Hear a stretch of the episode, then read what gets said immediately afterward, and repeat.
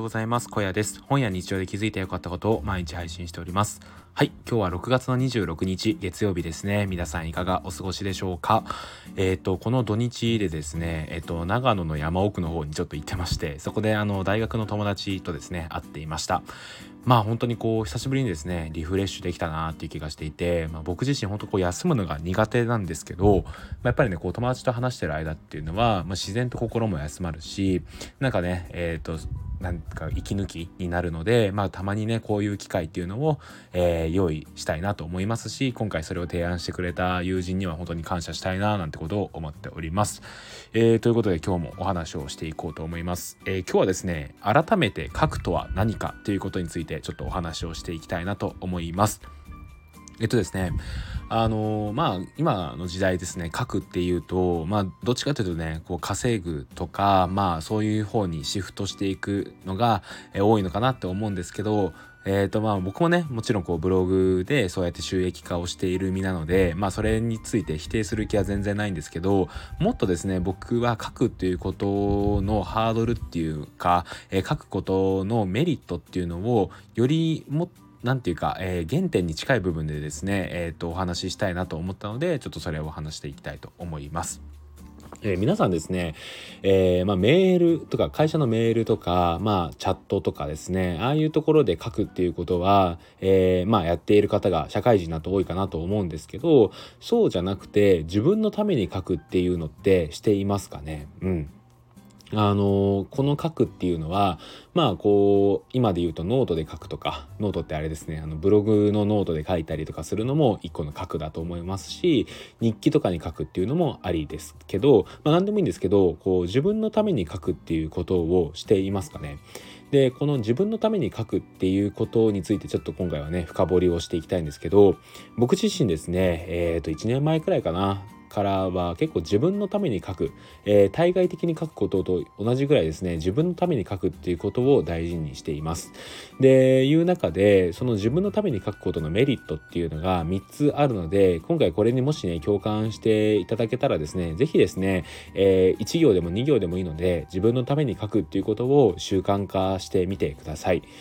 はい。ということでですね、えー、改めてこの自分のために書くっていうことについてメリットを3つ、えー、お話ししていきたいと思います。えー、まず1つ目がですね、自分の気持ちの整理になるですね。で、2つ目が同じことで悩む回数が減るですね。で、3つ目が自分の成長を感じられるになります。はい。これについてちょっと一つずつ話をしていきたいんですけど、まず自分の気持ちの整理になるっていうことなんですけど、えっ、ー、と、まあ人ってですね、まあ毎日毎日何かしらに悩むと思うんですよね。何も悩みがない人なんていうのは いないんじゃないのかなっていうことを思うんですけど、何か悩んだ時にですね、頭の中で考えるのか、えー、書いて考えるのかっていうのはね、これ全然違うことなんですよね。うん。で頭の中で考えてる時って同じことをですねぐるぐるぐるぐる考えてしまうんですよね。うん、こういうこと言われたけどどうしようとかこういうこと言われだけど本当かなってことをねもし考えたとしてそれって頭の中で考えるとなんかそれがね同じことをずっとずっと考えてしまってかどうしようのその次を考えれないんですよね。うん、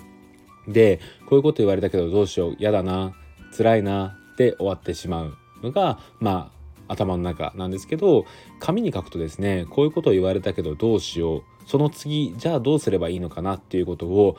あの前向きに考えることができるんですよね。これがやっぱり書くことの魅力だなと思っていてそれに対してじゃあ次どうするっていうことを脳が自然と考えれるんですよね。これすいませんあの本に書いてあったんですけどどの本か忘れちゃったんですけどね。うんあのそうなんですよ。であのその一歩先を考えれるっていうのが書くことの魅力だと思います。なのでですねあの例えば自分の悩みがあったとして例えば僕の場合だったらえっ、とこのまま独立して自分でやっていけるんだろうかっていう悩み、まあ、よく考えるんですけどこれを考えた時に頭の中で考えるんじゃなくて一回紙に書いてみる。で紙に書いた時にそれに対してえー、とじゃあどうすればこの、えー、やっていけるんだろうかっていう悩みを解決できるのかなっていうことを考えると例えば、えー、諦めずにブログを書くとかすでに結果を出してる人の勉強をする、えー、戦略とかを、えー、分析するとかが出てきますよね。でまあこういう堅苦しいのだけじゃなくてですねなんか他にももう何だろううーん例えば、えーと、全然痩せないけどどうすればいいんだろうかみたいなことを書いた時にじゃあ普段の食事って何を食べてるんだっけっていうのを書いた時に例えば朝は、えーと、ご飯を食べていて昼は、えー、会社の人と一緒に揚げ物とかをよく食べてしまう。で夜はそのまま飲み会に連れられて、えー、飲んでいるってことを書いていくとあ昼と夜こんなんじゃ絶対痩せるわけないじゃんみたいなことに気づくことができるんですよね。うんあのこういうね、えっと、当たり前のように思えるんですけどそういう一つ一つのことを、えっと、深掘りしていくとですね、あの結構自分の悩みって大したことないなってことを思えるし自分の悩みに対してどうすればいいのかっていうことを具体的に考えることができるんですよね。でその具体的に考えるためにはやっぱり書くってことが一番僕にとってはいいなと思うし周りの人でもねやっぱり書いている人多いので是非ですねノートでもいいですしややこしいな あのブログの方のノートとかでも書いてみてください。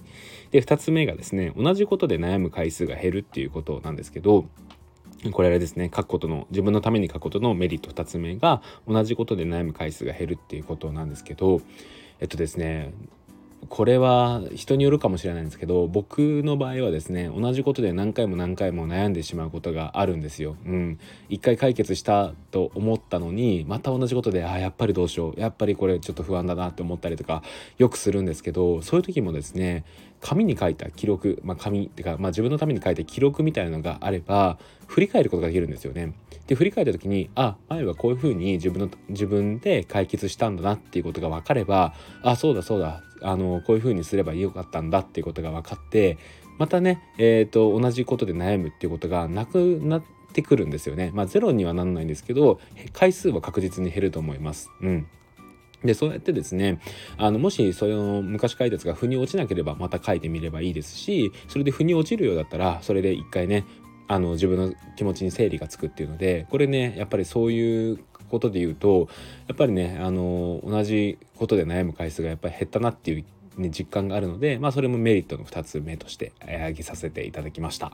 で3つ目ですね、えーと、自分の成長を感じられるっていうことなんですけどあの自分のために書くとですねあの自分の成長を感じられるんですよ。これはですねあの過去のやつを振り返れるっていう2つ目のメリットでいただきにも似てるんですけどあの昔書いたことをですねやっぱ振り返るんですよね。まあ僕であればですねあのブログのノートに書いてるやつとかを昔のやつ読み返したりとかあとはこのラジオもそうですね昔のやつを聞き直したりとか するんですけどあなんか昔の自分に比べてこういうところの考え方変わってきていて今の考え方の方が好きだなって思えたりとかあのするんですよね。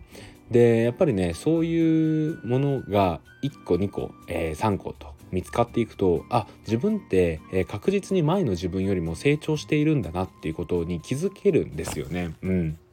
でなんかあの日々ですねやっぱりこう中学高校とかだったら例えば部活とかやっててあの部活の試合とかで勝てるようになったとかテストの点数が上がったみたいなところで見えるようになってくるんですけど社会人になってくるとこう自分の成長を図ることってできないですよね。うん、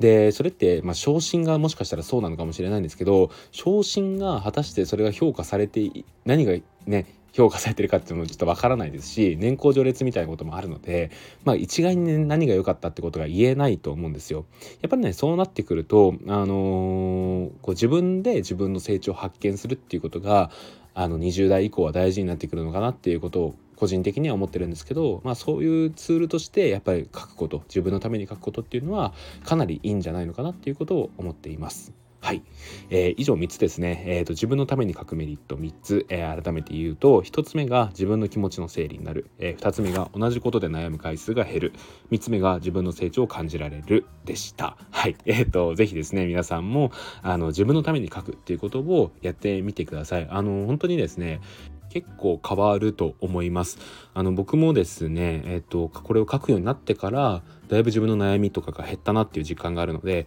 ぜひやってみてください。で、あの紙に書く場合とかですね、あのノート1枚とかに書く必要は全然ないです。あの3行ぐらいですね今日やったことをパンパンパンって書いてそれプラス自分の悩みとかがあれば書いておくでそれに対して自分がどう思ったかっていうのを書いておくだけでも全然変わると思うので是非やってみてください。はいということで今日の小屋ラジオここで終わりたいと思います。ちょっとコメントはまた明日以降読みたいと思いますので、えー、よろしくお願いします。ということで、えー、今日の小屋ラジオここで終わります。最後まで聞いていただきありがとうございました。それでは、えー、いってらっしゃい。